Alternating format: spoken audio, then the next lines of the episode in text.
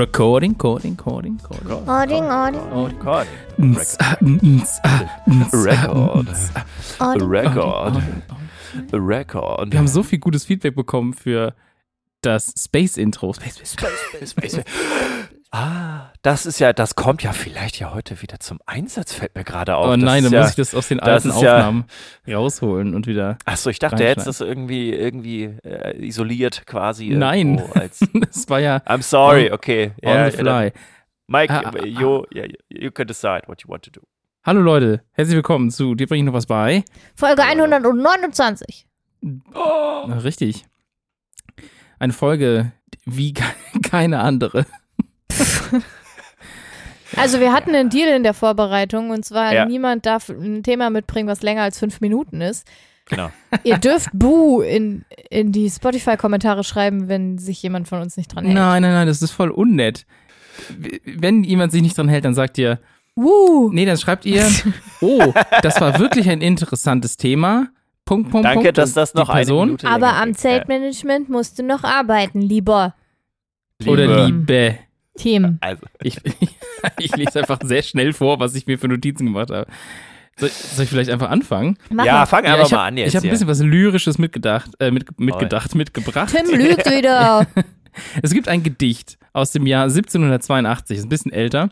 Es ist von Friedrich Wilhelm von Hofen und wurde, und das jetzt, den kennt man vielleicht nicht, aber der, der das veröffentlicht hat, beziehungsweise der das herausgegeben hat im selben Jahr, war Friedrich Schiller in Stuttgart, der hat das rausgegeben. Ah. Den kennt man schon eher. Den Plagiat oder was?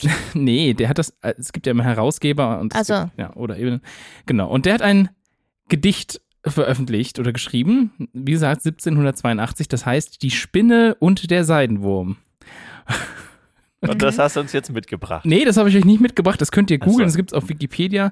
Ich habe es nicht ganz verstanden, also es geht am Schluss darum, dass die Spinne weggefegt wird von der Frau, die mit dem Besen reinkommt. Okay. Aber Spinnenseide, darum soll es ein bisschen gehen. Die wurde nämlich immer wieder als total vielversprechendes Material in den Ring geworfen. Ich erinnere mich noch als Kind, dass das im Gespräch war, wie toll irgendwie Spinnenseide sein soll und bald soll man mit Hilfe von Spinnenseide Okay. bessere schusssichere Westen kriegen und das Material ist ja ganz toll und stark und gleichzeitig so flexibel. Aha. War das bei euch auch so ein Ding? Nee. Nee, Nee, ich, echt ich, nicht? Ich habe mich in in meiner Kindheit mit anderen Themen beschäftigt. Als, äh, Es gab auf jeden Fall einen Lehrer oder eine Lehrerin, die uns das regelmäßig gesagt hat, wie toll Spinnenseide ist. Ja, ja. klar, ich meine, da bei euch im Schwabenländle auf dem oder? Dorf, da erzählt jemand halt mal so einen Schmuh. Nein, das ist aber wirklich so. Also es gibt einen ganzen Haufen Einsatzbereiche von medizinischen Anwendungen wie Material zum Nähen von Wunden bis hin zu Material im Weltalleinsatz und einiges mehr, was halt denkbar ist, weil das Material halt im Vergleich zum, zum beispielsweise Nylon äh, oder sonst was in die Richtung ist halt sehr umweltfreundlich. Es wird kein Mikroplastik irgendwie ins Meer gehauen. Es wird nicht, es wird kein Öl dafür benutzt, um das zu machen. Aber es ist nicht vegan. Das kommt davon, ob die Spinne das freiwillig abgegeben hat. Aber ja, in erster Linie ist es nicht vegan, genau. Und das Problem ist halt damit, also es ist wirklich so, ähm, das ist so x-mal stärker als Stahl äh, und halt auch sehr flexibel. Und wenn du daraus halt Sachen nähen würdest, dann wäre das ein wahnsinnig gutes Wenn man Material. das quasi so super eng knitten könnte oder Stricken. so. Ja. Genau, und das kann man auch machen. Das Problem daran ist aber, dass es nicht so einfach ist, eine Spinnenfarm aufzumachen. Also, um so als quasi um Spinnenseide in Masse Ja. zu produzieren. Spinnen sind nämlich total territoriale Viecher, die greifen also andere Spinnen an und produzieren auch ungern am laufenden Band ständig Spinnenseide. Ja. Ja, was macht man also? Man versucht, einen Ersatz zu produzieren und da gibt es auch schon seit vielen Jahren Synthetische Spinnenseite quasi. ja, also, also äh, das gibt's auf jeden Fall auch, aber man will ja eigentlich weg von diesem, von diesem Also ganz organische. Genau, genau. aber labororganische Spinnenseite. Da gibt's oder total so? verschiedene Ansätze. Ist wirklich spannend, was es da schon alles gab. Man hat Darmbakterien umprogrammiert, also so E. coli-Bakterien, damit die diese, diese Eiweiße produzieren. Man hat auch schon Ziegen umgezüchtet, äh, aus deren Milch dann diese Seide gewinnen werden sollte. Gewonnen werden okay. sollte. Gewo gewonnen? Ja, gewonnen werden sollte. So heißt es. Was habe ich gesagt? Gewinnen. Gewinnen, gewinnen Gewinnen. werden sollte. genau.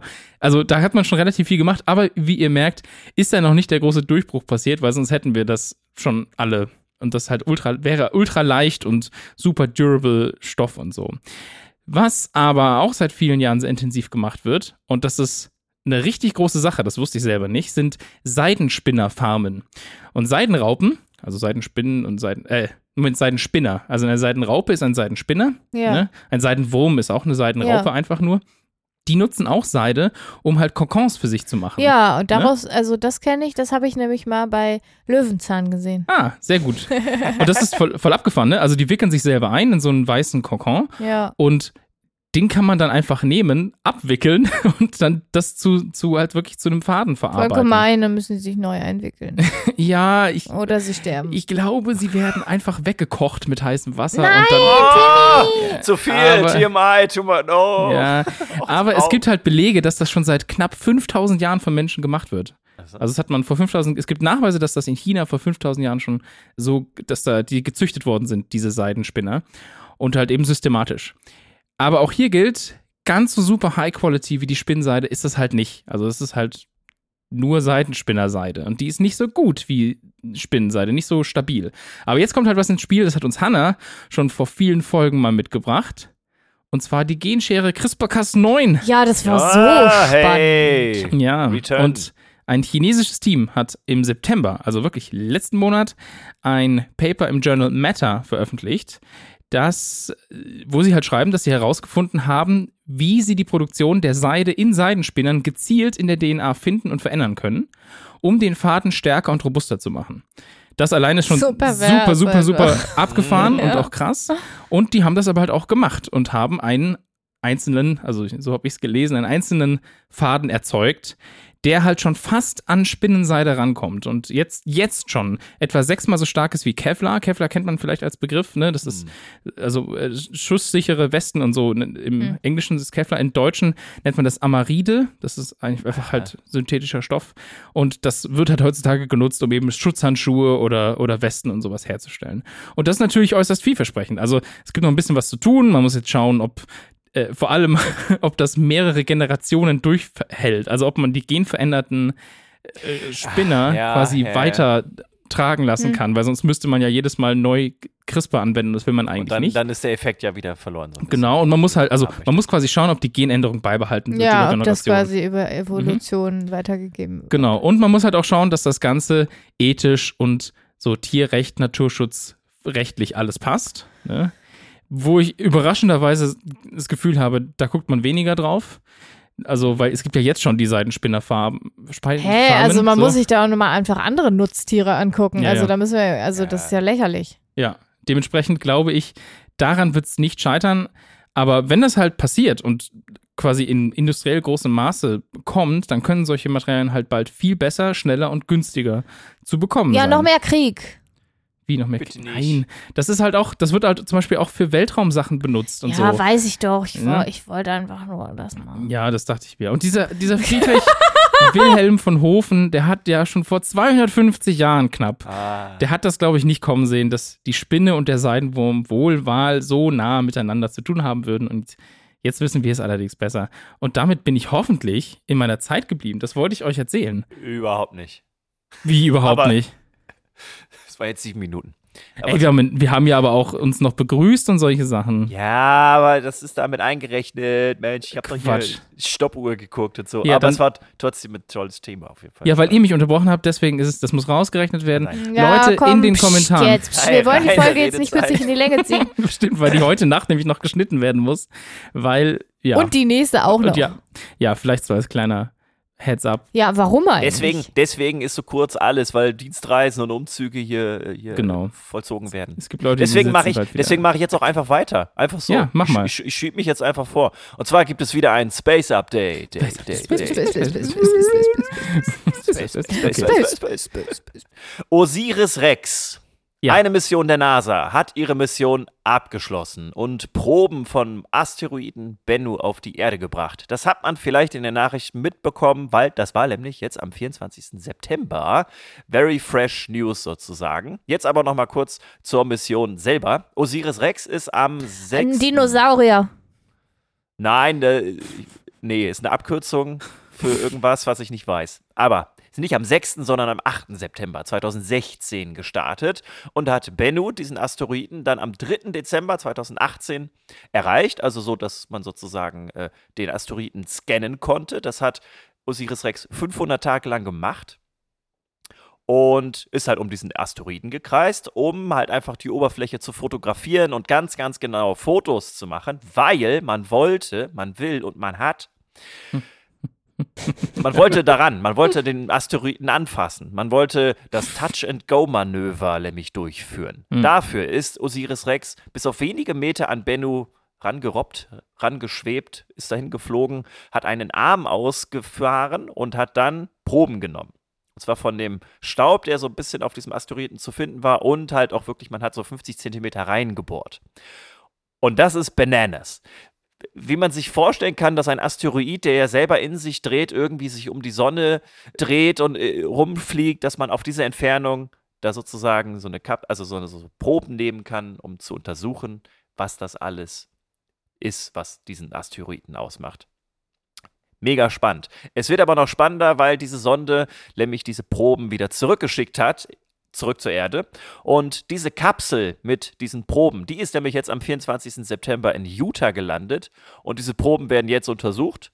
Und man wird sehen, woraus dieser ja, Asteroid gemacht ist. Und äh, man kann sich das alles ganz, ganz genau angucken.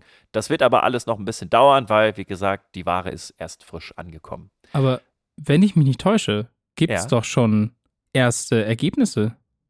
Ja? Soweit Hast du ich welche? weiß. Hast, du- hast du welche parat? ja, soweit ich weiß, wurde nämlich Ah, nachgewiesen, dass ah. darauf alles vorhanden ist, also um Leben zu ermöglichen. Ja, so habe ich das auch gelesen. Das, das habe ich tatsächlich, habe ich jetzt in meiner kurzen Recherche nicht gesehen. Ich habe nur gesehen, dass es äh, ein sehr äh, carbonreicher, also ein äh, kohlenstoffreicher Asteroid sein soll, aber also wirklich alles, was man für Leben braucht, auch Wasser und sowas, das hätte man irgendwie, also gefühlt hätte, hätte also hätte ich das vielleicht mitbekommen. Also ich bin mir nicht ganz sicher, ob das jetzt quasi die Analyse ist, die jetzt mit dem, mit dem Zeug ist, was auf die Erde geschmissen worden ist, aber, oder ob das schon früher gemacht wurde, aber ich bin mir relativ sicher, dass die, jetzt- die, dass die schon Kohlenstoff und Wasser nachweisen konnten. Also zumindest Stoffe, in denen Wasser irgendwie gebunden ist, in Ja, irgendeiner so- Form, ja, sowas in die Richtung. Sowas habe ich auch im Kopf. Also hundertprozentig Kohlenstoff und Wasser. Das sind auf Also jeden Fall. Kohlenstoff, Kohlenstoff auf jeden Fall. Also dass Ja. der, dass der äh, kohlenstoffreich sein soll, habe ich auch gesehen. Und damit hast du ja Aber, eigentlich mit Kohlenstoff und Wasser hast du ja eigentlich alles für organische Verbindungen, oder? Ist das, ist, reicht das nicht aus? Naja, für Leben selber ja nicht. nee, da hatten wir doch das letzte Mal Ja, ja. das Kriterium da. DMS war das, Dimethyl. Ja, ja, aber das ist ja ein Produkt, was dann Ja, erst ja, entsteht, genau. wenn Leben schon Ja, da ja. ist. Ach, stimmt. Ja, Ne? ja, okay. Ich bin nicht, Mann, es ist schon so spät. Ja. Naja, also wir, wir gucken da nochmal rein, aber ich glaube, ich glaube, es war ja auch so ein bisschen die Idee davon zu sagen, kann es zum Beispiel sein, dass Leben auf der Erde gestartet ist, weil das zum Beispiel durch einen Asteroiden, Asteroiden hier angekommen ist. Also ist zum Beispiel Wasser zuerst hierher gekommen, durch einen Asteroiden ist Kohlenstoff zu, hierher gekommen und so weiter. Oder Genau. Ja, das ist ja, Ja. diese Theorie, die hat einen Namen, aber ich weiß es jetzt nicht. Das ist irgendwie die Äh, irgendwas Raft, Raft Theory oder so ähnlich. Oder irgendwie so. War das nicht Das- so Cosmic äh, Sperm Theory? Also Ja, irgendwie sowas. Aber die, die Theorie habe ich schon mal gehört und das wäre tatsächlich so. Also ist ja eine Theorie. Die- Alle Theorien, Ja. wie Leben auf der Erde entstanden sind, sind ja spannend. Deswegen, wenn das das jetzt bestätigen würde, wenn es tatsächlich so ist, dann wäre das wirklich spannend. Aber äh, diese Mission ist ja noch nicht zu Ende. Es folgt nämlich Mhm. eine Folgemission Osiris Apex. Und da wird einfach genau das Gleiche gemacht, bis auf, dass man halt keine Kapsel hat, wo man Proben wieder zurückschicken kann. Es ist aber so, dass Osiris Apex jetzt zum Asteroiden Apophis fliegt und dort auch diesen Asteroiden beobachten wird, Staub und Gestein aufwirbeln wird, aber es diesmal halt vor Ort analysieren wird. Da hat man Mhm. natürlich dann jetzt nicht die Fähigkeiten, die man hier auf der Erde hat, aber es wird halt wieder dahin geflogen und auch das alles wird wieder ewig lange dauern, nämlich jetzt knapp äh, sechseinhalb Jahre, bis man da ankommt und bis man da die Ergebnisse irgendwie vielleicht bekommen könnte. Mhm. Dauert also wieder, aber vielleicht können wir uns ja erstmal mit den Ergebnissen, die es dann konkret geben wird von Osiris 6, ja, äh, ja, vielleicht reicht uns das ja erstmal. Ist auf jeden Fall eine mega spannende Mission. Und allein die Vorstellung, dass wir irgendwie irgendwas auf einen Asteroiden geschickt haben, der dann ab, und dass diese, diese, dass, dass das Ding wieder zurückkommt mit Proben von diesem Asteroiden, das ist einfach nur unfassbar interessant. Hat Dirk eben Oris, Or, Osiris Sex gesagt? ich glaube nicht. Ihres Sex gesagt. Nee. Also ist er. Ähm, okay. Das, wolltest, wolltest du damit eine Überleitung in dein Thema finden? Nein, Oder? das war ein Outtake. Ach so. Das bleibt jetzt, soll es ein Outtake bleiben oder soll es drin? Ist mir doch egal. Okay, dann bleibt es drin. Was hast du denn mitgebracht, damit wir in der Zeit bleiben? Oh, ich muss erst mal das Licht anmachen. Jedes Mal das Gleiche. Wenn ich jetzt sage, ne? Mundgefühl, könnt ihr euch darunter was vorstellen? Ja, und ich finde es schlimm, weil jetzt, wo du es sagst, habe ich plötzlich Mundbewusstsein und das ist unangenehm. Ja, wenn man so mit der Zunge am Gaumen Ja. und überall, ne? Ja. Ja, ich finde auch Mund, also Mundgefühl ist grundsätzlich eh für mich ein großes Problem. Aber unabhängig davon gibt es ja zum Beispiel viele, die das Mundgefühl von Pilzen nicht mögen, also die Konsistenz. Ach, das meinst du damit. Okay, Ja. ja, ja, nachvollziehbar. Ich bin jemand, Genau, der da deswegen habe ich das hundertprozentig- Beispiel genau. genommen. Ja. Ja. So, und man weiß jetzt, dass gehaltvolle, fettreiche Lebensmittel wie Eiscreme zum Beispiel nicht nur wegen ihres Geschmacks beliebt sind, sondern eben auch wegen der Empfindung, die sie im Mund hervorrufen, also ihrem Mhm. Mundgefühl. mega. Und WissenschaftlerInnen haben jetzt ein Hirnareal identifiziert, das sowohl auf die weiche Textur fettiger Lebensmittel reagiert, als auch diese Informationen nutzt, um die Verlockung von diesen Lebensmitteln eben zu bewerten und daraufhin das Essverhalten zu steuern. Hm. Und die Ergebnisse einer Studie dazu wurden im Journal of Neuroscience veröffentlicht kürzlich. Und falls ihr es nachlesen wollt, findet ihr das da. Um herauszufinden, wie die Textur von Lebensmitteln diese Essgewohnheiten beeinflusst, haben Fabian Grabenhorst, der ist Neurowissenschaftler an der University of Oxford, und seine KollegInnen das Mundgefühl von fettreichen Lebensmitteln untersucht. Und dazu wurden erstmal mehrere Milchshakes mit unterschiedlichen Fett- und Zuckergehältern, Mhm. sagt man das so? Ja, ne? So. Keine Ahnung. Ge- Gehalt, wie auch immer, zubereitet und anschließend wurde jeweils eine Probe von diesen Milchshakes zwischen zwei Schweinezungen gelegt. Ob- Zwischen zwei Ja, ich habe auch erstmal gestockt und dachte so, what? Also obviously von toten Schweinen, sonst wäre das irgendwie schwer machbar. Die ForscherInnen haben dann jedenfalls diese Zungen übereinander so gleiten lassen, um die Reibung zwischen den beiden Oberflächen zu messen. I know it's weird, okay? Mm, mm, mhm. Ja, ja, nee, mach ruhig weiter. Und daraus hat sich dann ein numerischer Index für die Geschmeidigkeit jedes Milkshakes ergeben. Ich frage mich, ob es da nicht bessere Möglichkeiten gibt, das zu Ah. machen, aber who am I to judge? naja, es geht ja dann irgendwie darum, wie das halt auf der Zunge Ja, wirkt. ja, I know. Also wahrscheinlich, das wird wirklich ein total sinnvoller Proxy sein für auch eine menschliche Zunge, aber es Ja. ist erstmal weird. I know. Danke. Anschließend wurden eben dann diverse Milchshakes von 22 ProbandInnen probiert und die hatten halt die gleiche Zusammensetzung wie die, die halt im Labor an den Zungen getestet wurden. Und nachdem die ProbandInnen jedes Milchshake probiert hatten, da frage ich mich, ist es eigentlich das Milchshake Der. oder der Milchshake? Der Der Milchshake. Milchshake, der, ja. jeden Milchshake probiert hatten, sollten sie sagen, wie viel sie bezahlen würden, um nach dem Experiment ein volles Glas davon zu trinken. What? Ja. Ja, okay. Ah, ja, ja, Ähm, das ist eine well. typische. Ja, Und begleitende Hirnscans haben eben dann gezeigt, dass die Aktivitätsmuster in einem Bereich namens Orbitofrontaler Cortex, OFC, der eben auch an der Belohnungsverarbeitung beteiligt ist, die Beschaffenheit der Shakes wiedergespiegelt hat. Also die Aktivitäten oder die Mhm. Aktivität in diesem Teil des Gehirns hat eben die Beschaffenheit Ja. der Shakes wiedergespiegelt. Also je, okay. Ja, okay. Mhm, ja, nachvollziehbar. Und die Scans haben auch spezifische Orbitofrontalkortex-Aktivitätsmuster gezeigt, die die Gebote für die Milkshakes durch die Teilnehmenden abgebildet haben. Also die, Mhm, ja. die Preisgebote quasi. Also es gab quasi einen Zusammenhang zwischen Preis, genau, Zusammensetzung Und und, Aktivitäts- Aktivität im Hirn. Okay. Muster. Mhm. Genau. Und das deutet halt darauf hin, dass diese Hirnregion das jeweilige Mundgefühl mit dem Wert verknüpft, den man diesem Lebensmittel halt beimisst. Mhm. Und um herauszufinden, ob sich dieses Ergebnis auch auf die Nahrungsaufnahme auswirkt, also die Auswahl dessen, was man halt essen will, haben die Forschenden die ProbandInnen anschließend, also anschließend an den offiziellen Teil der Studie, zu einem kostenlosen Mittagessen mit unterschiedlich fettreichen Currygerichten ins Labor eingeladen. Ah, Und die Teilnehmenden wussten halt nicht, dass das quasi noch Teil der Studie ist. Ist das ethisch noch in Ordnung? Und Naja. dort wurde dann gemessen, wie viel von jedem Curry eben die gegessen haben. Mhm. Und das Ergebnis ist, dass diejenigen, deren orbitofrontaler Kortex am empfindlichsten auf die fettige Textur reagiert hat, bei den Milkshakes, die haben mit einer größeren Wahrscheinlichkeit mehr von dem fettreichen Curry gegessen, als diejenigen, die nicht so empfindlich darauf reagiert haben.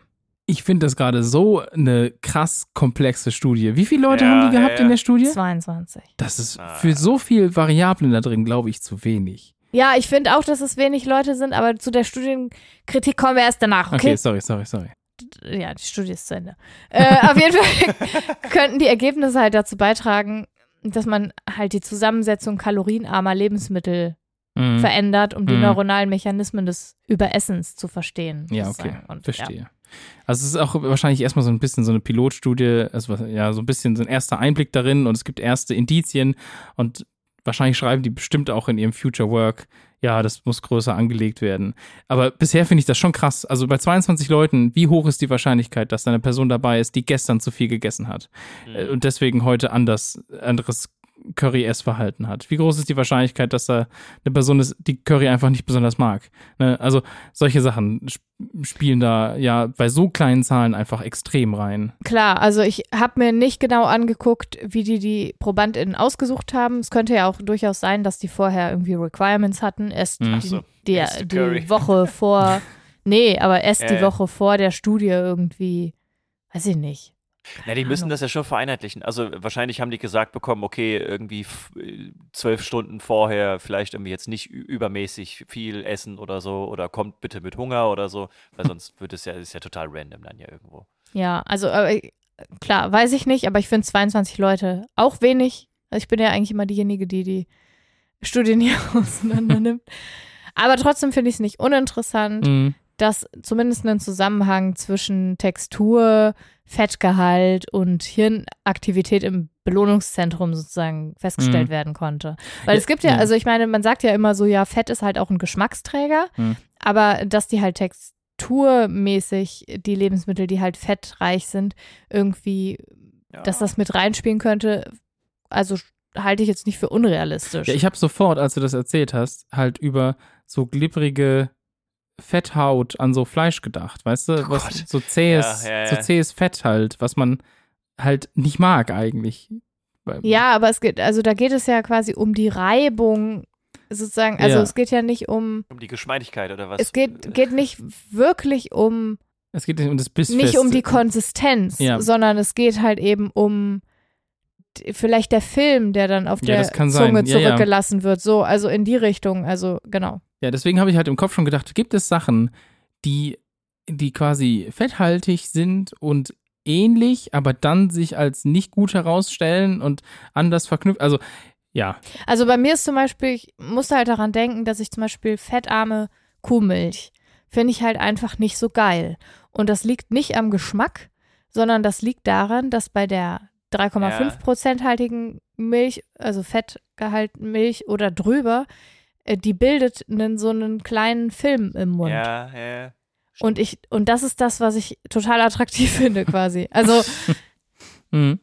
natürlich ist das jetzt subjektives Empfinden und so, aber offensichtlich scheint es ja einen Zusammenhang zu geben, wie repräsentativ das jetzt ist, weiß ich nicht. Hm, lass mal gucken. Okay.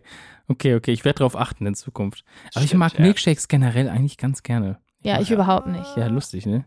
Du hättest bei dem Test einfach alles für 0 Euro gekauft. Das stimmt. Und danach Curry hättest du schon gegessen. Alle gegessen. Ja. Guck, mal, es hätte, guck mal, hätten die dich eingeladen, die ganze Studie wäre wär, wär unbrauchbar Nein, geworden. die hätten, halt ge die hätten natürlich gesagt, du musst es jetzt bewerten Ja, und null, einschätzen. Ein Cent, zwei Cent. ja, okay, aber trotzdem, es hätte, also, Ja. hm. Well, well, well. Well, well, well. Ich, ja, ich bin noch nicht überzeugt, ich bin Spannend. gespannt. Aber es wäre ja schon, wäre ja schon interessant, Produkte herzustellen, die ein so, so quasi, es geht ja auch so ein bisschen um so Suchtprävention, ne? Also es gibt ja Leute, die sagen, ich finde halt einfach süße Sachen viel geiler und irgendwie macht mich das halt an, das zu essen und mein Belohnungssystem ist damit halt verknüpft. Und wenn man das hinkriegt, ohne dass das so kalorienreich und fettig und so ja, ist. und das dann, ist, ne? also ja. ich meine, das ist ja interessant, weil Zucker ja offensichtlich in dieses Belohnungsding ja. reinspielt. Ne? Also das ist ja schon total lange klar. Mhm. Und natürlich auch verschiedene chemische Substanzen und was auch immer, die irgendwelche Hirnschranken überwinden, keine Ahnung. Aber dass es halt auch ein Texturding sein könnte, finde ich halt Mhm. schon irgendwie ziemlich fancy so. Hm. Stimmt. Fancy. Und fancy ist das richtige Wort, um diese kurze, schnelle Folge zu beenden. Guck mal, wir sind unter einer halben Stunde. Wieso redest du eigentlich gerade so komisch? Weiß ich nicht. Ich wollte halt analytisch, ä? Wir sind unter einer halben Stunde und. Das ist eher so Poetry Jetzt? Slam gerade Nee, nee, gewesen. So nee. richtig unangenehm. Oh, ich wollte halt unter einer halben Stunde bleiben und, und quasi sagen, so, ey, haben wir geschafft, so. ja, wenn wir jetzt noch weiterreden, dann kommen wir über eine halbe Stunde. Ja, das ist dann aber Also- eure Schuld, weil ich hätte einfach jetzt gesagt, so, super, dass das geklappt hat. Danke für die Insights in, in so diese verschiedenen Sachen so. Voll nett von euch, aber was ihr jetzt gerade macht, ist ja ein neues Fass aufmachen. Ey, ich überlege gerade die ganze Zeit, worüber du gesprochen hast und es ist einfach schon wieder weg. die Seidenspinner. Lol, ah ja, genau. Ungefähr so könnt ihr euch das nach jeder Podcast-Folge vorstellen. Ich, ich muss immer die Titel, äh, die Zusammenfassungen da schreiben. Ja, und jedes Mal fragst du mich, um was es Ja, ging. Und ich genau. frage mich, warum, warum schreibst du eigentlich die ja, warum Zusammenfassung? schreibt Dirk die eigentlich nicht? Ja, gute Frage. Ja. Ja. So, Tradition. ja, darüber streiten wir in der nächsten Folge. Wir gehen nämlich jetzt, machen kurz eine Pipi-Pause und nehmen dann die nächste auf. Ihr habt aber nochmal zwei Wochen Pause von uns. Ja. Bis Genießt sie. genießt sie so gut ihr könnt. ja, Wenn ihr, wenn ihr, ich wollte gerade sagen, wenn ihr Heimweh habt, wenn ihr Vermissungen habt, schreibt uns doch mal auf ja. Und, Instagram. und folgt uns vielleicht mal auf Instagram, äh, auf Instagram, auf Spotify, wenn ihr das noch nicht macht. Ja. Weil ich habe mir Lasst sagen lassen, ein Abo da. ich habe mir sagen lassen, wenn man das macht, dann, dann sehen das noch mehr Leute. Wäre also nett, wenn ihr uns folgt, wenn ihr es noch nicht macht. Voll nett. Ja, Und wir kriegen dafür übrigens nichts. Also, also es ist kein, wir kriegen, verdienen daran nichts außer Genugtuung. Fame. Satisfying. Ja, einfach so, dass es einfach nice ist, dass wir halt so oft die Zeit und die Arbeit da reinstecken. Stimmt. Seit fünf Jahren. Fast. Shit, haben wir jetzt nicht Fast. bald Geburtstag? Na, Ende November. Ende Ja, ist ja bald. November. So, jetzt machen wir wirklich Schluss, weil Ja, sonst sind wir mit einer Ja. halben Stunde. Bye, bye, bye, Bis bye, zum bye, nächsten Mal, bis in zwei Wochen. Ciao, Bye, ciao. bye, bye. Thanks for Bye. listening.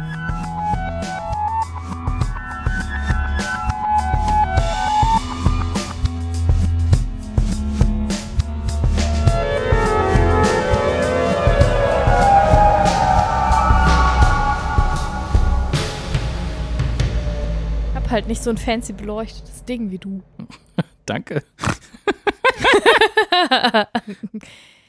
Na, Ja, Dirk hat ein bisschen gebraucht. Ja, mein, mein, Gehirn, mein Gehirn hat sich äh, vor so einer Stunde ungefähr vor Müdigkeit selbst überholt. Na, Aber gut. äh, später dazu mehr.